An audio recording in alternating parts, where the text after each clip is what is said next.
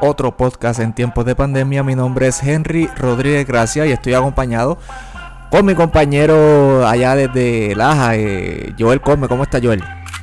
Muy bien, ¿y tú Henry? Aquí desde la pandemia, protegidos por, por las fronteras municipales de Laja. Eh, hoy contamos con un invitado muy especial. Él es el profesor y licenciado Jesús Antonio Rodríguez Urbano. Es profesor en la Escuela de Derecho de la Pontificia Universidad Católica de Puerto Rico e imparte o impartido cursos de Derecho Constitucional, Seminario de Derecho Constitucional, Derecho Municipal, Procedimiento Civil, entre otros. Y también es el autor del libro La Mora en el Contrato de Transacción Judicial. Saludos, profesor, y bienvenido. Muy buenas tardes, tengan todos y para mí un placer estar compartiendo con ustedes en la tarde de hoy. Bueno, pues eh, quisimos traer al profesor experto en estos temas para hablar sobre la decisión del Tribunal eh, de Apelaciones de, Federal de los Estados Unidos respecto al Seguro Social Suplementario. Eh, y para entrar en los méritos del caso, ¿verdad? Primero tenemos que estudiar el contexto eh, detrás de todo esto. Empezando por dos casos que se resolvieron en el siglo pasado.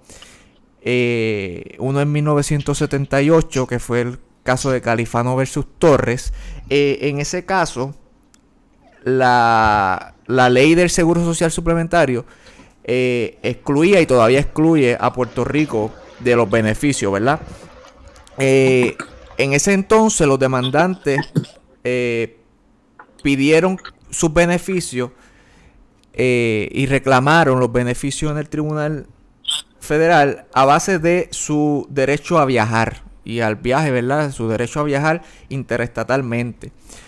En ese entonces el Tribunal, la Corte Suprema, SCOTUS, se negó. Eh, ¿verdad? La, la, Corte de Distrito en Puerto Rico sostuvo que la Constitución le confiere beneficio a una persona que viaja a Puerto Rico que había adquirido estando en un estado. Es decir, que esto reconocerle los beneficios a un puertorriqueño que adquiría los beneficios en otro estado y viajaba a Puerto Rico, pues pondría en desventaja a otros puertorriqueños. Eh, pero Scotus se negó a, seguir eso y pues revocó a la Corte de Distrito y dijo que el, los derechos constitucionales eh, de viajar interestatalmente no, no van en contravención con, negarle los beneficios, ¿verdad? Eh, también en, el caso de Harry versus Rosario, ambas son decisiones per curiam, así que ningún juez lo suscribe. Eh, el tribunal se amparó en que eh, la decimocuarta enmienda que aplica a los estados, ¿verdad? El Congreso solo necesita un análisis racional para discriminar contra los puertorriqueños. Y esto es importante, profesor, y quisiera que nos explique un poquito cuando un ciudadano impugna constitucionalmente alguna acción del Estado, cómo el tribunal, entiéndese los escrutinios que utiliza el tribunal para, eh, para evaluar ese crisol y, examinar y concluir si la, esa acción del tribunal es constitucional o no. Entiéndase, que nos explica, nos explique brevemente estos tres escrutinios que utiliza el tribunal y obviamente en función de las clasificaciones sospechosas que, utilizan.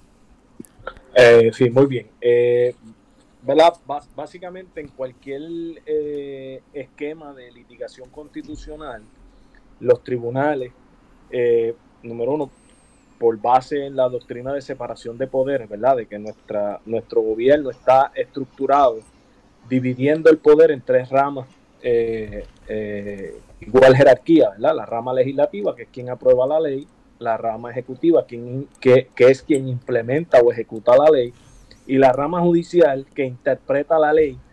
Y obviamente eh, esa rama constitucional, la rama judicial, desde el caso de Marbury versus Madison, se reservó el derecho de ser el árbitro final en cuanto a la interpretación de cualquier estatuto y si, y si el mismo es armonizable o no con la constitución. O sea que al final quien determina si, un, si una ley es constitucional o no, pues es son los tribunales, ¿verdad? Y para hacer ese ejercicio, pues los tribunales utilizan eh, los, los, famosos escrutinios, ¿verdad? O como le llaman, ¿verdad? En Castilla la Vieja, los famosos test, ¿verdad? Eh, todo, todo cuestionamiento constitucional puede ser sometido a tres tipos de escrutinio. El escrutinio más severo, ¿verdad? obviamente el más eh, fuerte de todo, pues el escrutinio estricto. Y la consecuencia de que de ese de la aplicación de escrutinio es que número uno la ley se presume inconstitucional, ¿verdad? Eh, la ley se presume inconstitucional, el peso de la el, el peso de la prueba o más bien el peso de la persuasión o el bonus probandi recae sobre el Estado. O sea, el Estado tiene que justificar por qué la actuación, por qué la legislación que aprueba, ¿no? Eh, obviamente por, por, la naturaleza excepcional y las consecuencias que, que, conlleva este tipo, la aplicación de este tipo de escrutinio, ¿verdad? Pues solamente está reservado para ciertas instancias en particular. Y es cuando hay, cuando está involucrado un derecho fundamental y así ha sido reconocido por el Tribunal Supremo de los Estados Unidos, ¿verdad?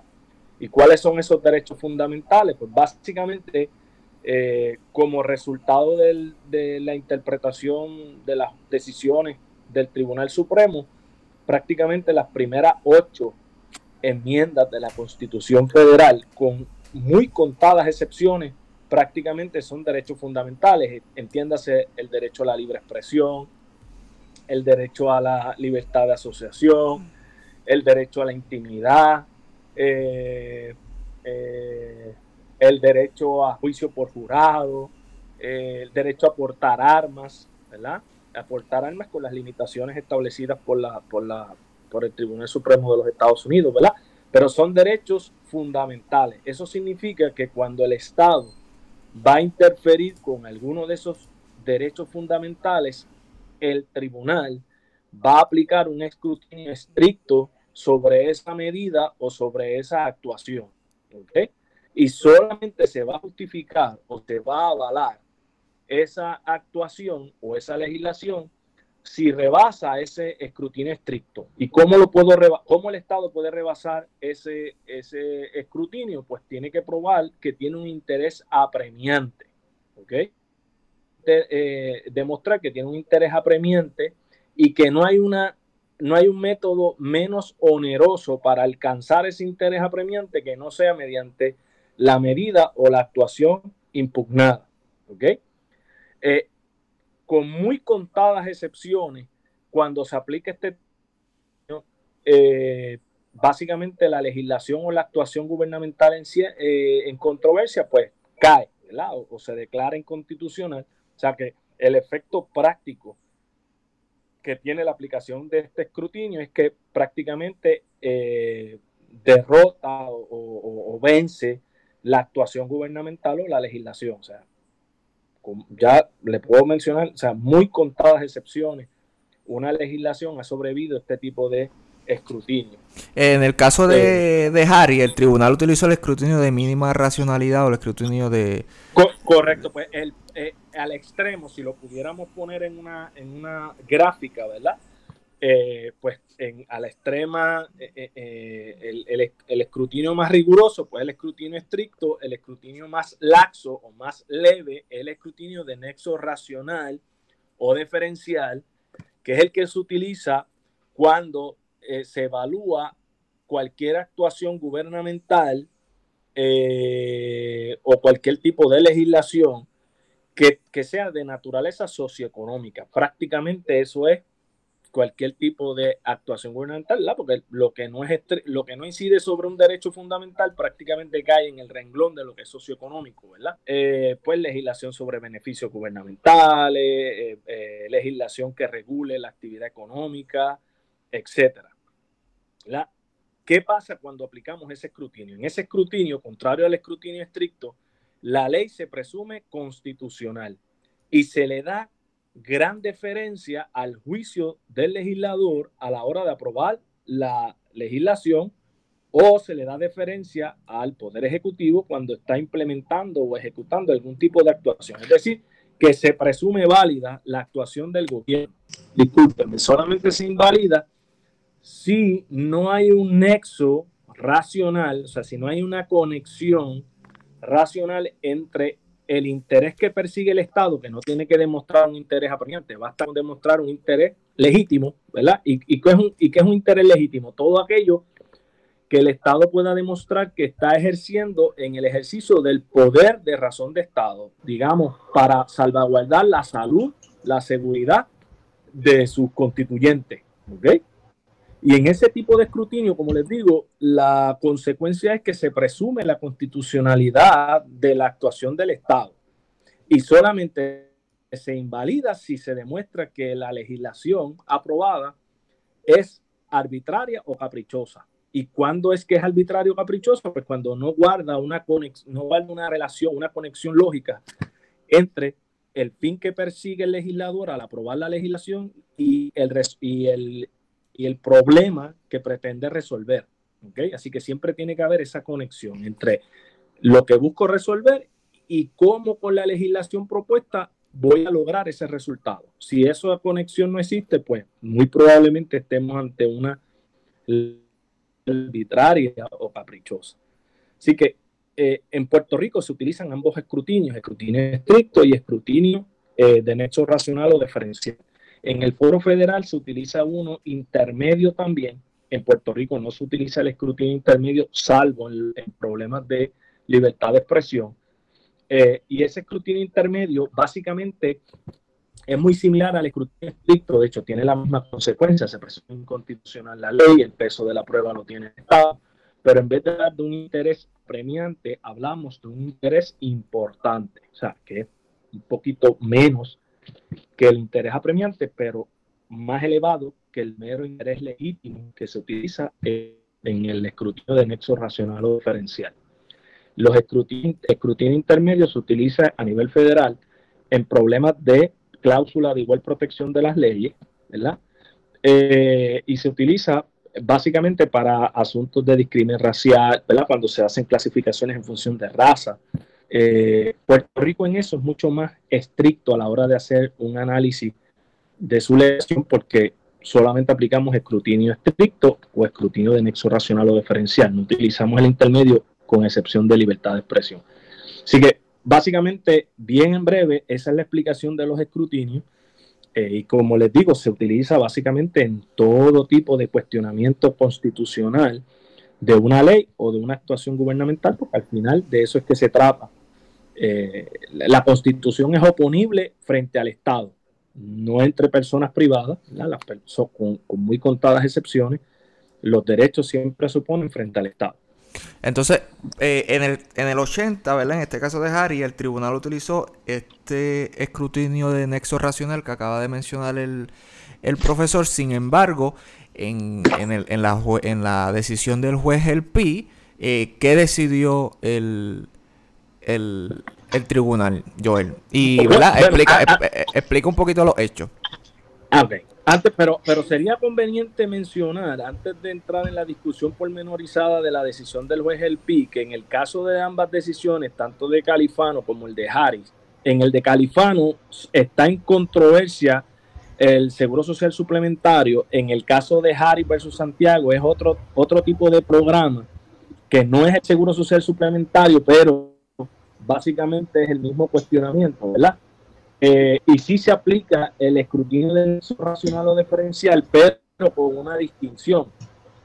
Realmente, en el caso de Harry versus Santiago Rosario, el Tribunal Supremo lo que básicamente resuelve es que en el caso de Puerto Rico, el Congreso tiene mano libre para hacer, para dar un tratamiento distinto a Puerto Rico, siempre y cuando no haya unos motivos insidioso, ¿verdad? O, arbitrario, ¿verdad? Y, creo que esa, esa aclaración es importante porque aunque aplica, aunque aplica el escrutinio de nexo racional o diferencial, realmente hace una distinción más allá. Y es que dice que como somos un territorio sometido a la cláusula territorial, pues el Congreso por sí puede tratarnos de manera distinta. Eh, sí, sí, es importante y gracias por la aclaración porque precisamente en efecto el tribunal señala o ¿verdad? pone una preeminencia de la cláusula territorial sobre la decimocuarta eh, enmienda y eso es importante aclararlo, ¿verdad? Y lo hemos discutido en este podcast, los casos insulares y todo lo que la cláusula territorial pues, pues implica. Y pues así llegamos al, al caso reciente, Joel. Sí, en el caso de California me gustaría mencionar que ahí se menciona en el footnote tres razones que explican por qué Puerto Rico no debe, debe estar excluido del Social Suplementario, que dice que es la condición fiscal única de Puerto Rico, que los residentes no contribuyen al Tesoro de los Estados Unidos, el costo de incluir a Puerto Rico, que en aquel momento en Califano era 300 millones, y en tercer lugar, que la inclusión del seguro social suplementario podría perturbar la economía puertorriqueña. De, hecho, es importante porque cuando usted lee la opinión de la opinión de Califano versus Torres y lee la de Harris versus Santiago Rosario, la disidente de Harris llama la atención de que ese, esa nota al calce número 7 de Califano es realmente la ratio decidendi.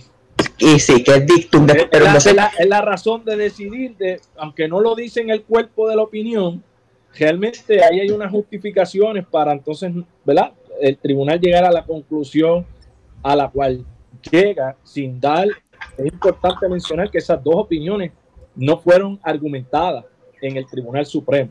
Sí, y precisamente sobre el fundamento económico no se abunda mucho, tampoco se fundamenta mucho en, la justificación del tribunal. En Califano. En el caso de Bayo Madero es bien interesante porque este hombre vivía en Nueva York en 2013. Entonces, mientras vivía en Nueva York, recibía los beneficios de discapacidad por el Seguro Social Suplementario que se depositaban en un banco en Nueva York allá. Entonces, él se muda a Puerto Rico en el 2013 y continuó recibiendo ese, ese cheque de seguro social a su cuenta en Nueva York. Entonces, él no sabía que, a que al reubicarse en Puerto Rico se iba a perder su derecho a, su, bueno, el cheque de seguro social suplementario. Entonces, cuando la administración de seguro social se da cuenta, se, da, suspende... se, da cuenta y es importante el dato, porque eh, eh, es una distinción importante. Él va a solicitar sus beneficios bajo el seguro social eh, común y corriente, ¿no? Por, por edad, no sabemos si, presumimos que debe haber sido por, por razón de edad. Y entonces allí es que él informa que él es beneficiario del, del, seguro social suplementario en, en las oficinas del seguro social en Carolina. Claro, y ahí es cuando se dan cuenta y deciden suspender el seguro social suplementario y luego lo demandan para cobrarle los cheques en exceso. Entonces, en un principio es bien interesante porque el gobierno de los Estados Unidos quiso realizar un desestimiento voluntario, argumentando que, el foro no había sido este, el adecuado, porque había que hacer algo en el seguro social. A lo que obviamente Bayo Madero se opone y argumenta que era que Estados Unidos trata de, estaba tratando de abandonar el foro porque percibía que entonces iba a, a recibir un revés y obviamente, y ahí es que es verdad. Se había llegado a una estipulación allí en el, en el tribunal y lo que solicitó Baello con, con la asistencia de su nueva representación legal, porque de los hechos se desprende que él no tenía abogado. Claro, fue cuando le asignan el abogado. Es que entonces, cuando le asignan el abogado que quieren desistir. Correcto. Y entonces aquí el juez El Pi, a mí me parece maravillosa su opinión, ¿verdad?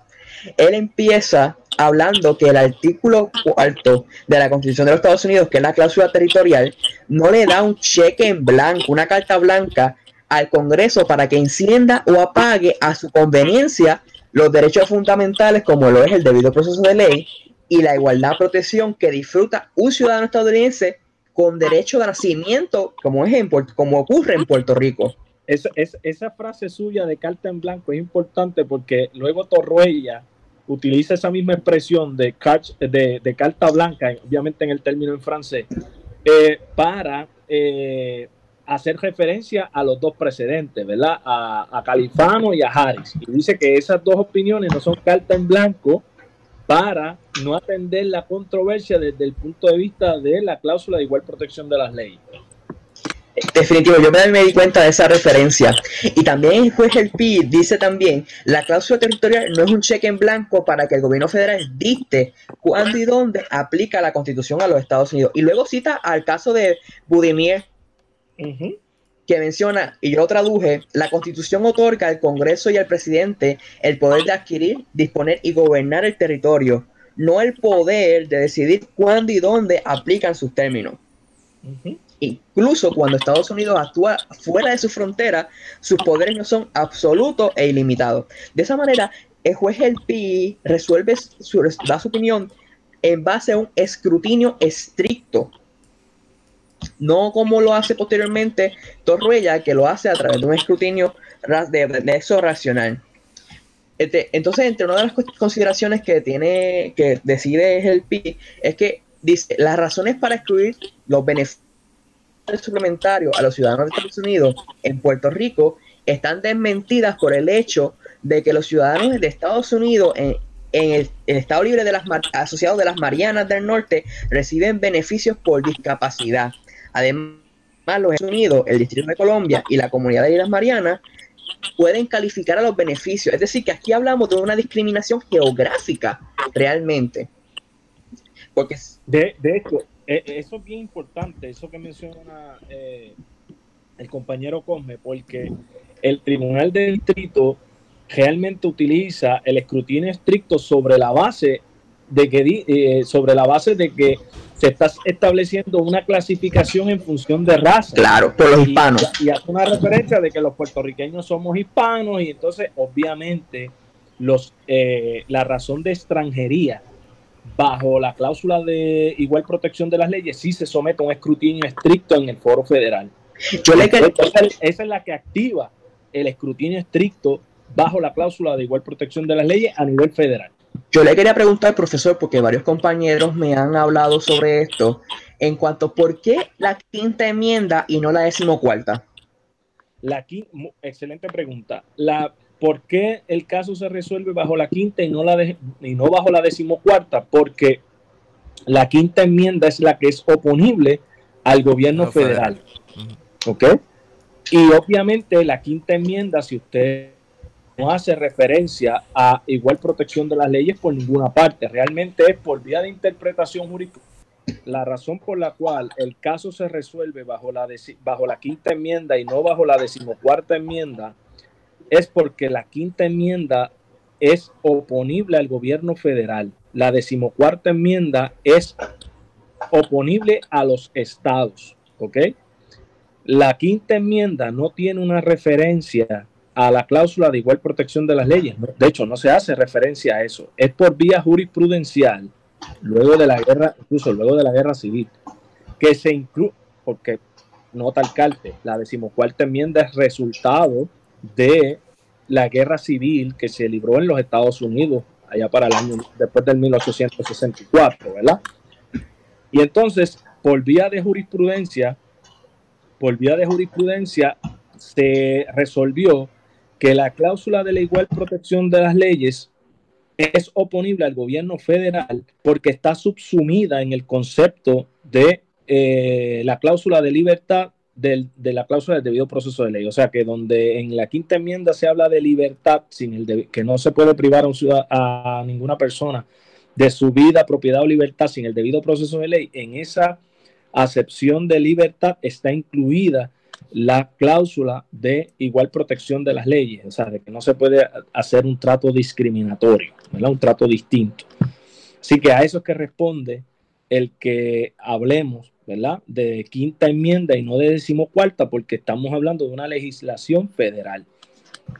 Es bien interesante porque el juez Pi, igual mencionando la, la clasificación de extranjería, menciona que un porcentaje abrumador de los ciudadanos de Estados Unidos que residen en Puerto Rico obviamente son hispanos y son considerados como tales a pesar de su derecho de nacimiento a la ciudadanía estadounidense. Y dice, una clasificación de facto basada en el origen hispano es constitucionalmente inadmisible. El propósito principal del estatuto es imponer la desigualdad, no por otras razones como la eficiencia gubernamental Estados Unidos justifica la exclusión de Puerto Rico y argumenta que, número uno, el costo de incluir a Puerto Rico en el programa de servicios suplementarios sería demasiado alto. Y número dos, que Puerto Rico no paga el impuesto federal sobre ingresos que financia el seguro social suplementario. Es bien interesante porque Estados Unidos renuncia, en mi opinión, al tercer argumento que siempre plantean, que es que este, este, los puertorriqueños, al incluir este, este programa, afectaría la economía de Puerto Rico. Sí, y, y, Toruella, sí, y Toruella lo menciona en su opinión, como que pues se dieron cuenta que, no se dieron cuenta, sino que hay un estudio que contraviene eh, diametralmente y tajantemente lo que dice la justificación de los Estados Unidos sobre si afectaría la economía local de Puerto Rico. Y por eso es que yo creo que ellos, que ellos renuncian al argumento. Y de hecho, en la, y en la disidente del caso de Harry versus Santiago Rosario se da una posible explicación a ese argumento, ¿verdad? De que cuando se habla de, afectar la economía, realmente no es en, en términos eh, desde una perspectiva quizás digamos subjetiva, sino que simplemente se fuese a fomentar eh, que la gente no trabajara, ¿verdad? Eh, pero realmente creo que hemos pasado por alto un dato importante de decir que es el seguro social suplementario, que es una ayuda, eh, es una ayuda que se le da a toda persona mayor de 65 años o a una persona incapacitada o que sea ciega. Y es adicional o además de el pago, por ejemplo, del seguro social, eh, del seguro social como lo conocemos eh, todos aquí en Puerto Rico, ¿verdad? Que es uno que hemos pagado a través de unos impuestos mientras trabajamos, ¿verdad? Eh, y es una, ley que se crea en el 1972. Y, y adicional a lo que dice el profesor, no está basado en aportaciones al sistema como sería el seguro social, eh, el dinero del seguro social suplementario no sale de la misma arca del seguro social, sino que sale del Tesoro Federal. Eh, y también uno de los requisitos es no estar ausente en el país por más de 30 días consecutivos, que también se menciona en estas decisiones, ¿verdad? Y entiéndase, en el país, entiéndase Estados Unidos, DC y la, la isla Mariana del Norte. Correcto. Y por ejemplo, eh, busqué, busqué, internet eh, sobre sus beneficios y ellos dicen que pueden recibir hasta 783 por individuo. individuo este es el tope. Eh, casi 800 dólares por individuo y 1175 por pareja. Este es el tope, ¿verdad? El mínimo que pueden recibir creo que son 430 y pico. en comparación con lo que se da hoy en Puerto Rico, que son 74 dólares aproximadamente por, lo, por, por estas cualidades que mencionaba el profesor. Pero sin lugar a dudas, si se, si, si, se hiciera extensivo, ¿verdad? Si, si prevaleciera la decisión del primer circuito, un impacto de más de 1.200 millones al año, mal estimado.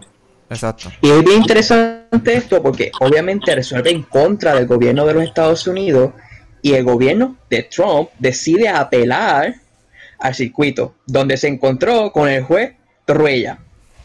Así que la opinión es bien interesante, pero es distinta a la de Gelpi, porque el escrutinio que utiliza es el de base racional, el de nexo racional. Correcto, correcto. Y, el, enfoque se hace distinto porque el escrutinio, como muy bien explicó eh, el compañero Cosme, es a nivel de instancia, es de estricto sobre la base de extranjería y, ese, ese acercamiento o ese, o ese análisis queda descartado en el, en el primer circuito, sino que se atiende bajo el escrutinio de nexo racional o diferencial y obviamente se llega al mismo resultado. Y eso es bien importante porque eh, eh, es importante destacar que cuando uno apela a un caso eh, ante un foro de mayor jerarquía, lo que se revisa es la sentencia y, revisar la sentencia es la parte dispositiva, lo que se ordena en el caso, ¿verdad? En este, en, este caso, valga la redundancia, lo que se cuestionó fue la determinación del juez El Pi de ordenar que sea extensivo a Puerto Rico, ¿verdad? Los beneficios del Seguro Social eh, suplementario. Ese es el resultado, eso es lo que se revisa. Un foro de mayor jerarquía puede llegar al mismo resultado, pero por fundamentos distintos. ¿Ok? Y eso, eso es bien importante conocerlo porque a veces decimos, ah, pero, pero ¿por qué el foro apelativo resolvió como resolvió? O sea, puede llegar al mismo resultado, pero por, por una vía distinta, por fundamentos distintos, y es válido. En este caso, como menciona Joel, el juez Gustavo Gelpi, presidente del, distrito de, para Puerto Rico, eh, decidió el caso bajo el escrutinio estricto, mientras que Torruella, como ya mencionamos, pues lo, resolvió. Eh, llegó a la misma conclusión y dijo, tan siquiera esta exclusión que hace el gobierno federal pasa el crisolo, pasa el escrutinio eh, racional o de nexo racional. Así que no tenemos que hablar del escrutinio estricto porque tan siquiera el gobierno ha, logrado probar ese interés eh, justificado. Claro, pero para llegar a ese resultado, ¿verdad? Es bien importante el esfuerzo que hace el Tribunal de Apelaciones, ¿verdad? Aplicando, conociendo que en, en casos donde se aplica ese tipo de escrutinio, como ya les había adelantado, pues eh, prácticamente el Estado lleva una ventaja porque eh, eh, le ampara la presunción de constitucionalidad y obviamente el peso de la persuasión no recae sobre el Estado, sino que recae sobre la parte que cuestiona la legislación o la actuación gubernamental. en este caso había, a mi juicio, ¿verdad? Había una, una, carga mucho más fuerte para el tribunal y es para el tribunal de apelaciones, ¿verdad? Y es cómo se libra, o no, no se libra, sino más bien cómo maneja los precedentes que sí tenía, específicamente el de Califano versus Torres, porque son los, básicamente son los mismos hechos. Y son los mismos hechos porque se trata de una persona que viene de un estado que sí es recipiente de los beneficios a una jurisdicción donde no los tiene. O sea que en ese sentido los hechos son muy similares. Yo creo que el esfuerzo que hace el Tribunal de Apelaciones es decir, que realmente la controversia nunca estuvo planteada ante el Tribunal Supremo en el caso de Califano versus Torres. Yo creo que eso es importante. Eh, sí, es interesante, porque el juez Torruella fue quien decidió el caso de Califano en el distrito. Entonces, cuando el caso de Califano lo resuelve el Supremo por el derecho a viajar, no por el derecho a la igualdad de protección de las leyes, que es lo que se plantea en este caso de Baello. Ese, es el fundamento, a mi, a mi, en mi opinión, que él utiliza para contrastar o diferenciar, ¿verdad? Y decir, mira, esto, aunque son los mismos hechos, no es el mismo fundamento. Y tenemos que tratar, el tratamiento que le demos a este caso de Baello, tiene que ser acorde a la quinta enmienda y no a... Y, por eso es que contrasta, ¿no? Con, con Harry y con Califano.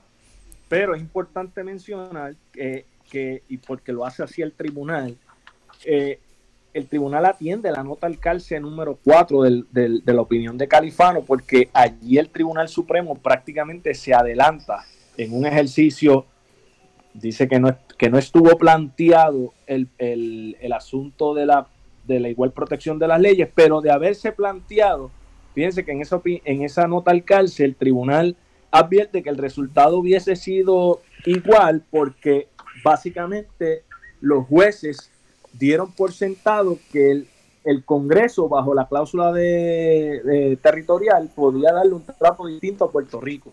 Y yo creo que eso, pues, interesante, porque la opinión de Torruella básicamente atiende con bastante particularidad esa nota al calcio. Y, y sobre todo, ataca esos tres puntos que siempre se mencionan de que Puerto Rico no aporta al tesoro, a lo que el juez Torruella muestra que hasta cierto punto es falso, porque aportamos al seguro social. y, Torruella dice que, en cuestión de taxes y esas aportaciones, Puerto Rico aporta casi 4 billones de dólares al año al tesoro. Eh, eh, eh, eso es así, eso es así. Yo creo que que la forma en que se aborda a nivel de, del primer circuito, eh, número uno, cuestiona la validez del precedente sobre la base de la disposición sumaria de los casos. El tribunal llama la atención y dice, ambos casos fueron resueltos sin haberse argumentado y sin tener el beneficio de alegatos, eh, ¿verdad? Y eso es importante porque, eh, pues, no es lo mismo cuando un caso se resuelve eh, meramente con la petición a cuando se ha argumentado ante el Pleno, ¿verdad? Y los jueces tienen oportunidad de hacer preguntas. Y de hecho, esa, es la disidente de, del caso de Harry versus Santiago Rosario.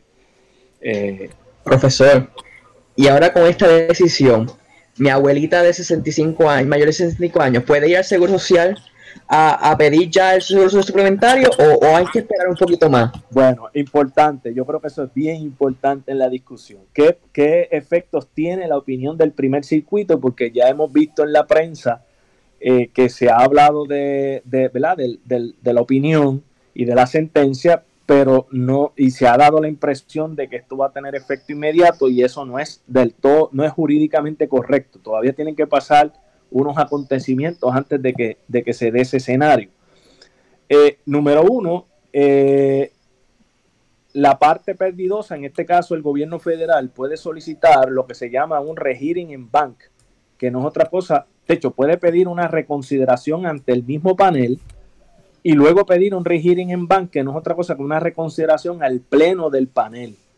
El pleno del panel lo que significa es a todos los jueces que componen ese primer circuito. ¿Ok? En este caso en particular intervinieron tres jueces. Ahora, ahora bien, es importante destacar que tres jueces concurrieron, o sea, no hubo disidente. Los tres votaron por el mismo resultado, o sea que es altamente probable que una reconsideración al mismo panel sea inoficioso. Muy, muy inoficioso y con muy pocas probabilidades de éxito. yo no practico a nivel federal, pero hablando con compañeros que sí se dedican a la práctica federal y que tienen vasta experiencia en la práctica apelativa federal, me indican que es también poco probable que un rehearing en bank tenga eh, resultado a favor del gobierno federal porque el hecho de que haya sido resuelto por los tres jueces de manera unánime, de ser un resultado unánime, pues hace poco probable que eh, los otros cuatro jueces que componen el, el, circuito, pues cambien el resultado. Pero habrá que ver porque obviamente no podemos abstraernos de que el derecho eh, tiene un componente, ¿verdad? Eh, las, las, decisiones tienen un componente también económico, ¿verdad? Y esta decisión, sin lugar a dudas, va, tiene un impacto sobre el fisco a nivel de los Estados Unidos. Estamos hablando de mal tasado, más de mil millones anuales.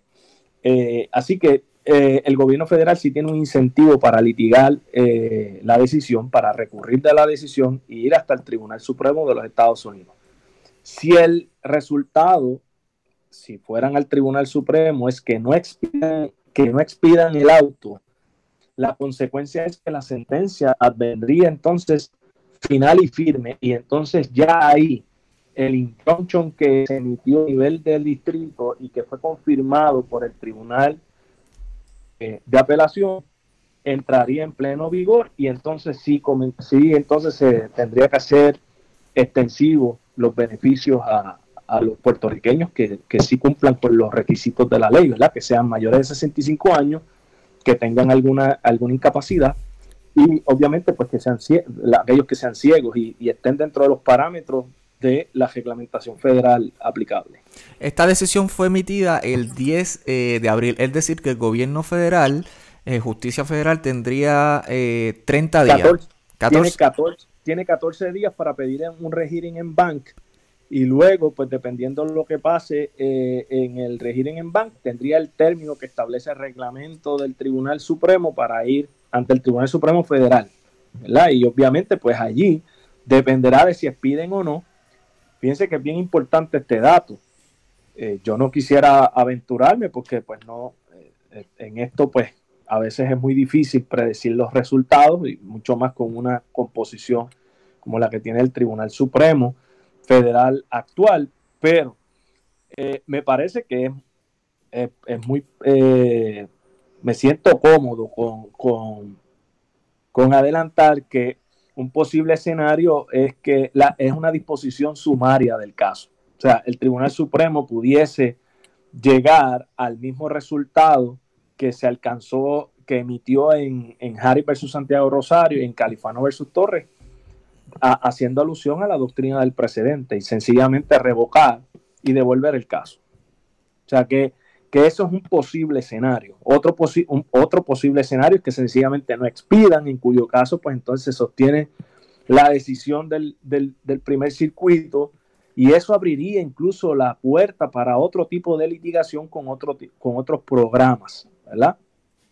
eh, que vayan dirigidos a los individuos. Me parece que eso es bien importante porque aunque no se discute con, mucha, con mucho detalle en la opinión del juez Torruella, pero él hace un hincapié y de hecho subraya cuando explica la decisión de Harry versus Santiago Rosario, porque en, los fondos en, en, Harry versus Santiago Rosario se, dan en bloque. Eh, se dan en bloque. Son Al gobierno. Sí, el gobierno, lo, el gobierno lo recibe y lo, y lo reparte. Y lo reparte y no los ciudadanos. Y yo creo que eso es una distinción importante. Este, así que es un, posible escenario es que recurran al Tribunal Supremo Federal, que el Supremo Federal no expida, en cuyo caso entonces la sentencia viene final y firme y serían extensivos los beneficios a, a los ciudadanos que así, puertorriqueños, ¿verdad? Ciudadanos americanos que residan en Puerto Rico, que cumplan con los requisitos estatutarios y reglamentarios aplicables. Segundo escenario, que el Supremo expida y que de manera sumaria revoque el caso bajo la doctrina del stare decisis del precedente y sencillamente lo despache con un párrafo o que expida y pida alegato, se argumente y luego venga la decisión, en cuyo caso estaríamos hablando de una decisión muy probable en el, en el 2021. Los efectos que quería puntualizar en la pregunta de Joel, este en, el interín, ¿verdad? Eh, el, la administración del Seguro Social o cualquier persona podría ir a la administración del Seguro Social a reclamar este Seguro Social suplementario basado en la legalidad, ¿verdad? De, de, la, de la decisión del apelativo. Entiendo que el injunction que se ha emitido se emitió condicionado, así que obviamente eso dependerá del resultado final del litigio. O sea, no, no hay tal cosa como un pendiente, un, una concesión de beneficios pendiente elite, es decir, pendiente al resultado final del pleito. O sea, habría que esperar al resultado definitivo para entonces eh, poder ir corriendo a las oficinas del Seguro Social a pedir los beneficios. Usted mencionaba, nos mencionaba fuera del aire que la decisión que hoy bajo de Ramos versus Luisiana pudiese fortalecer el argumento del, del, tribunal apelativo y quisiera que nos abundara un poquito sobre, sobre ese particular. Bueno, eh, sí, en efecto, eh, en la mañana de hoy se bajó una decisión del Tribunal Supremo de los Estados Unidos en el caso de Ramos versus Luisiana, eh, eh, que tiene que ver con el derecho a juicio por jurado y el requisito de eh, unanimidad, ¿verdad? en ese caso, el Tribunal Supremo de los Estados Unidos resuelve que los veredictos tienen que ser por unanimidad, ¿verdad? Y que es un derecho fundamental. Ya de entrada, eso lo que plantea es que en Puerto Rico nuestras reglas de procedimiento criminal en lo sucesivo deberán ajustarse porque no se van a permitir los veredictos que hoy día se pueden de 9 a 2, de 9 a 3, 10 a 2, 11 a 1, ¿verdad? Tendrían que ser todos 12 a 0. Se altera la constitución, profesor, una vez más. Correcto, correcto, aún más, correcto. Eso es así. Técnicamente hablando, de hecho, ese es el impacto más significativo. Esa disposición de la constitución queda totalmente eh, eliminada eh, porque obviamente por tratarse de un derecho fundamental es extensivo a Puerto Rico. Claro, en su momento el, Tribunal Supremo de Puerto Rico tendrá que resolver la controversia, pero es predecible dar el mismo resultado. O sea, pero podemos decir que es inconstitucional una cláusula de la Constitución. Sí, y, entonces es muy interesante porque el tribunal resolvió esto en Pueblo versus Casella cuando Casella trató de argumentar esto bajo Sánchez Valle. Ahora la tiene grande. O sea, yo me imagino yo que ya los abogados criminalistas estarán ya escribiendo los alegatos. No puede tener, no puede tener un efecto, la decisión no tiene un efecto, la decisión no tiene un efecto retroactivo, más bien es prospectivo y así se desprende de la, de la parte eh, de la misma opinión, la parte 3 de la opinión Así que es importante tomar nota de eso, porque tampoco es que ahora van a salir corriendo a pedir nuevos juicios todos los que estén cumpliendo sentencia, ¿verdad? Pero los que, están, los que están en pendiente de asesorar y pueden en apelación pendiente, sí, eso sí, eso sí. Todos los que tengan apelaciones pendientes cuestionando los fallos, eso sí se beneficiarían de la opinión, sin lugar a duda. Pero ¿por qué es importante esa opinión? Porque yo creo que la, la parte 4 eh, B1 de la opinión discute esto de la doctrina de la, del precedente, ¿verdad? Y, y cuando se puede cuestionar el precedente y critican esa opinión de Apodaca versus Oregón del 72, y yo creo que, que podría dar base para que eh, si recurre el gobierno federal ante el Tribunal Supremo de los Estados Unidos, el, el apelado, en este caso, ¿verdad? El señor Baello, puede hacer el mismo tipo, utilizar esa, eso que se expresa en la opinión para eh, cuestionar la validez de precedente de Harris y de Califano. Sí, porque precisamente, eh, en mi opinión, pues el juez Torruella, tanto Pi como Torruella fueron fueron más allá, fueron un poquito arriesgados en decir, este, no vamos a seguir estrictamente los precedentes de Harry y de Califano, vamos a, darle la vuelta a esto, vamos a buscar eh, otro fundamento, vamos a diferenciarlo, a contrastarlo y a llegar a otro resultado. Pero lo más importante aún es que llegan el resultado utiliza, eh, eh, descansando en, lo, en lo resuelto por ambos casos.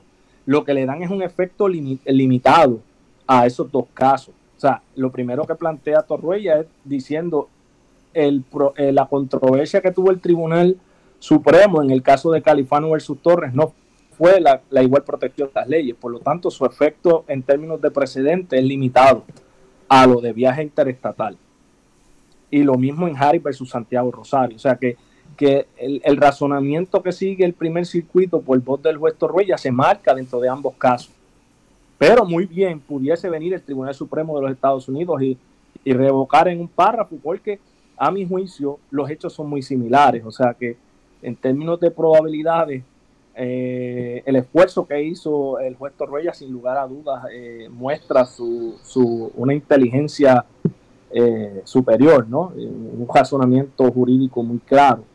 Pero debemos mencionar que los que componen el Tribunal Supremo de ahora no son los mismos que resolvieron Califano ni Harry.